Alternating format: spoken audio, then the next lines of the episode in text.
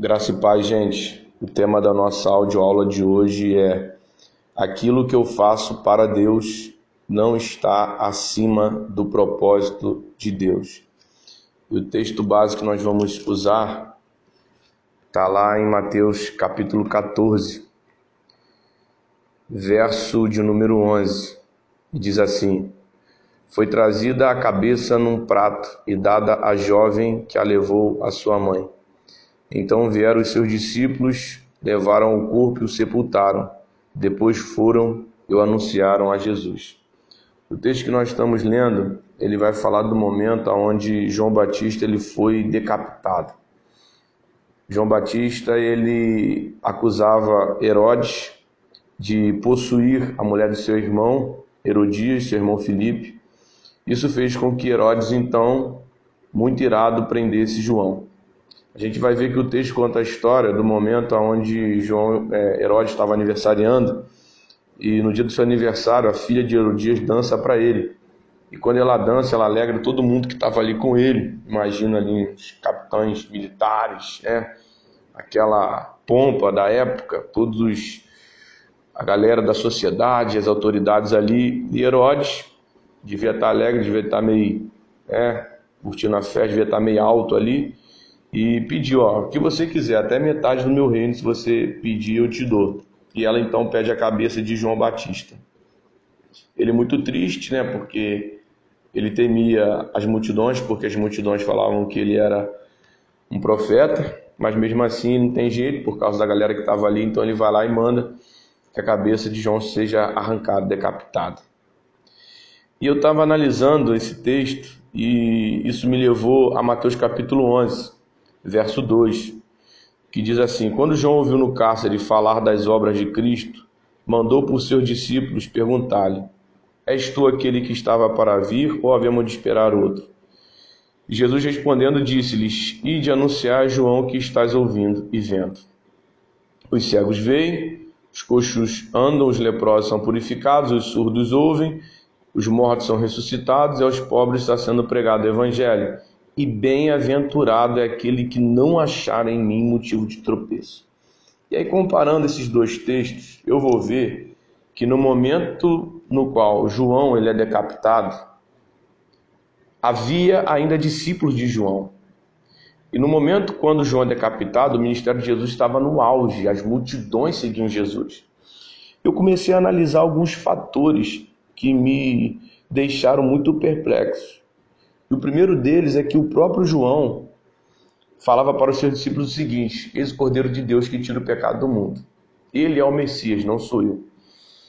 Se João, que é aquele que está me discipulando, falava que eu deveria seguir outra pessoa maior do que ele, por que, que então eu iria continuar com João? A gente vai ver que João ele teve um ministério tão forte que mesmo João, falando de Jesus, os seus discípulos deixavam de seguir a Jesus para seguir a ele. E aí a gente vai ver, por exemplo, quando eu vou lá para Atos capítulo 19, aproximadamente 20 anos depois da ressurreição de Cristo, a gente vai ver que lá, naquela época, mais de 20 anos depois, é, haviam ainda discípulos de João. Abra aí, você que está com sua Bíblia, Atos 19, eu vou colocar aqui na minha para a gente ler junto é, para você ver como foi o ministério de João, tão impactante que foi.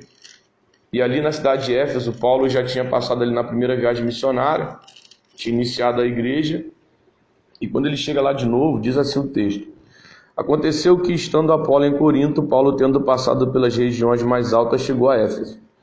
E achando ali alguns discípulos, perguntou-lhes: Recebeste porventura o Espírito Santo quando crestes? Ao que lhe responderam: Pelo contrário, nem mesmo ouvimos que existe o Espírito Santo. Então Paulo perguntou: Em que, pois, foste batizado? Responderam: No batismo de João. Disse-lhes Paulo: João realizou o batismo de arrependimento, dizendo ao povo que cresce naquele que vinha depois dele, a saber, em Jesus. Eles, tendo ouvido isto, foram batizados em nome do Senhor Jesus, e impondo-lhes Paulo as mãos, veio sobre eles o Espírito Santo e tanto falavam em línguas como profetizavam. Eram ao todo uns doze homens. Olha só que interessante. Acredito eu, de acordo com o texto, ele não fala claramente isso, mas que aquela, aqueles discípulos, eles ainda não conheciam nem sequer Jesus direito. Talvez já tivesse ouvido falar, mas não conheciam a importância de Cristo. E aqui está o problema, amados. Às vezes você se apega tanto a um ministro, a um homem de Deus, né? a gente vê na mídia tanto homem de Deus, que você conhece o homem de Deus, mas não conhece o Deus do homem. Chega a ser engraçado, né? Às vezes você conhece o homem de Deus, mas não conhece o Deus que aquele homem serve. Isso é muito perigoso. Porque você não foi chamado para ser transformado através do homem de Deus, mas você foi chamado para ser salvo através do Deus desse homem. Então, assim, aquela galera ali estava limitada, porque parou em João. E você vai ver que os discípulos de João amaram tanto João que também pararam em João. E nós fomos, não fomos chamados para pararmos em João. Nós fomos chamados para aprendermos em João e através de João chegarmos em Jesus. Então isso é muito sério. Então eu comecei a analisar esses textos, comecei a ver que na verdade teve uma necessidade a morte de João Batista. Deus teve que parar. Por quê? Porque aquilo que é de Deus, se estiver atrapalhando o propósito de Deus, deve ser parado por Deus. Então, o nosso ministério, o nosso chamado, seja o que for, até se for Deus que nos deu, porque tem ministério que não é Deus que dá, né? A gente sabe disso. Pessoa cria, pessoa inventa, pessoa vai. Mas enfim, até o seu ministério, tudo aquilo até se for dado por Deus, se estiver atrapalhando o propósito de Deus, Deus vai parar. Porque o mais importante não é fazer para Deus, mas é estar no centro da vontade de Deus. Abre comigo aí, Mateus capítulo 12, verso número 15. Olha o que diz. Mas Jesus, sabendo disso, afastou-se dali, muitos o seguiram e a todos ele curou advertindo-lhes, porém, que o não expusessem à publicidade, para se cumprir o que foi dito por intermédio do profeta Isaías. Eis aqui o meu servo que escolhi, o meu amado, em quem minha alma se compraz. Farei repousar sobre ele o meu espírito, e ele anunciará juízo aos gentios. Não contenderá, nem gritará, nem alguém ouvirá nas praças a sua voz. Não esmagará a cana quebrada, nem apagará a torcida que fumega até que faça vencedor o juízo e no seu nome esperarão os gentios. Olha que interessante. Jesus aqui, mais uma vez, ele estava fugindo de um conflito. Por quê? Porque, como a profecia de Isaías falou, ele não contenderá. Jesus ele não lutou por aquilo que ele queria, mas ele se entregou por aquilo que o Pai desejava. E é lógico a gente sabe que Jesus queria a vontade do Pai, porque ele mesmo diz, né? É, a minha comida, a minha bebida é fazer a vontade daquele que me enviou. Mas estou falando assim no sentido humano que eu e você não devemos fazer aquilo que a gente quer, mas sim se entregar naquilo que Deus quer. Então, assim, amados, esse texto vai dizer que Jesus fala ao povo: não me exponha à publicidade. Por quê? Porque tem muita gente querendo ir para a publicidade e fugindo da cruz. Jesus primeiro iria para a cruz, para a cruz para que depois o pai o levasse à publicidade. Porque, na verdade, foi o que aconteceu. Ele mesmo diz, lá em João, capítulo de número 12, verso 32, ele fala assim, ó, e quando eu for levantado, atrairei muitos a mim. Então Jesus sim, hoje ele é público, hoje ele é reconhecido no mundo. Mas por quê? Porque foi o Pai.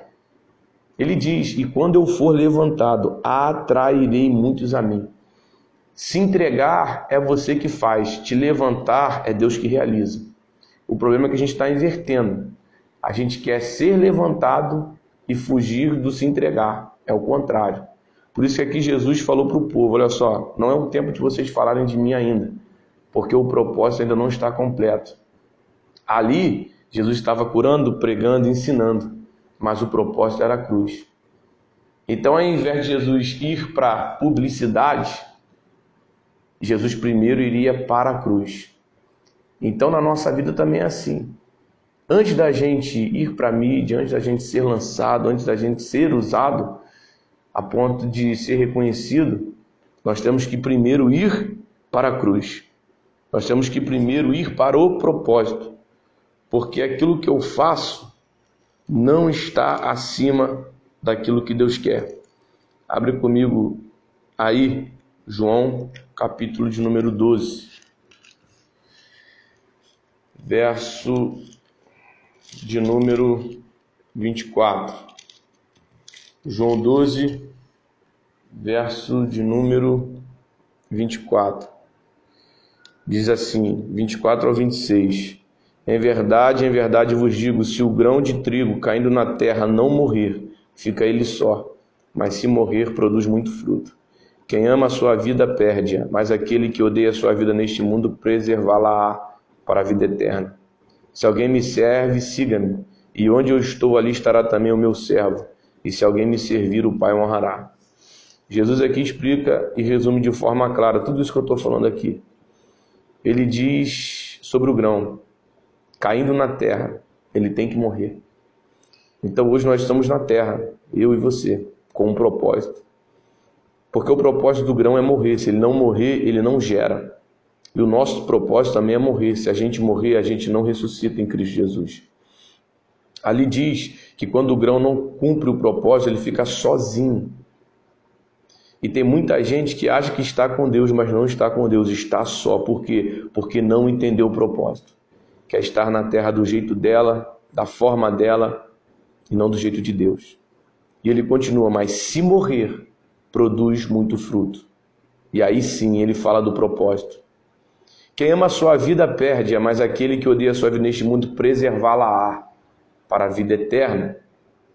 Se alguém me serve, siga-me e onde eu estou, ali estará também o meu servo. Seguir Jesus é muito mais do que querer, mas é fazer a vontade de Deus.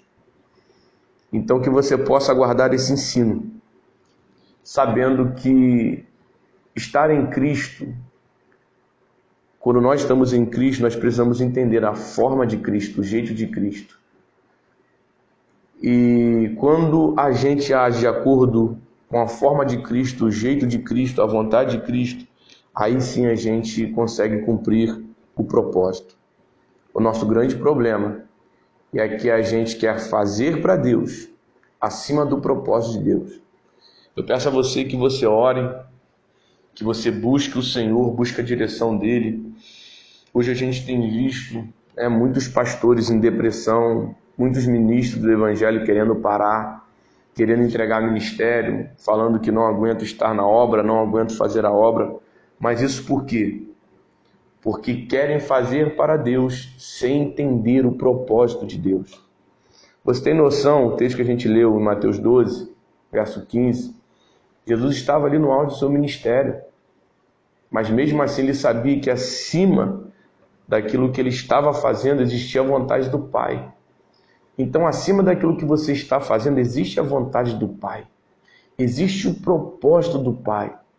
Ele mesmo diz: A minha comida, a minha bebida é fazer a vontade daquele que me enviou. Jesus sabia que o ápice do seu ministério seria a crucificação. É por isso que ali está escrito que ele iria fazer de uma forma violenta o juízo ser vencedor. Por mais que Jesus viesse na terra, pregasse, ensinasse, curasse, se ele não fosse para a cruz, eu não estaria aqui pregando para você, ensinando para você, e você não estaria ouvindo aquilo que eu estou falando. Eu entendo, amados, que quando a gente entende o propósito, tudo se torna mais fácil. Quando a gente entende o propósito, as pessoas podem lançar pedras, criticar, falar que nada vai te parar, nada vai te enganar, nada vai te desanimar. Porque você não está fazendo simplesmente por fazer, você está fazendo a vontade de Deus. E quando nós fazemos a vontade de Deus, o próprio Deus garante que tudo vai acontecer do jeito dele, da forma dele, do jeito que ele estipulou desde antes da fundação do mundo. Por isso, guarde isso.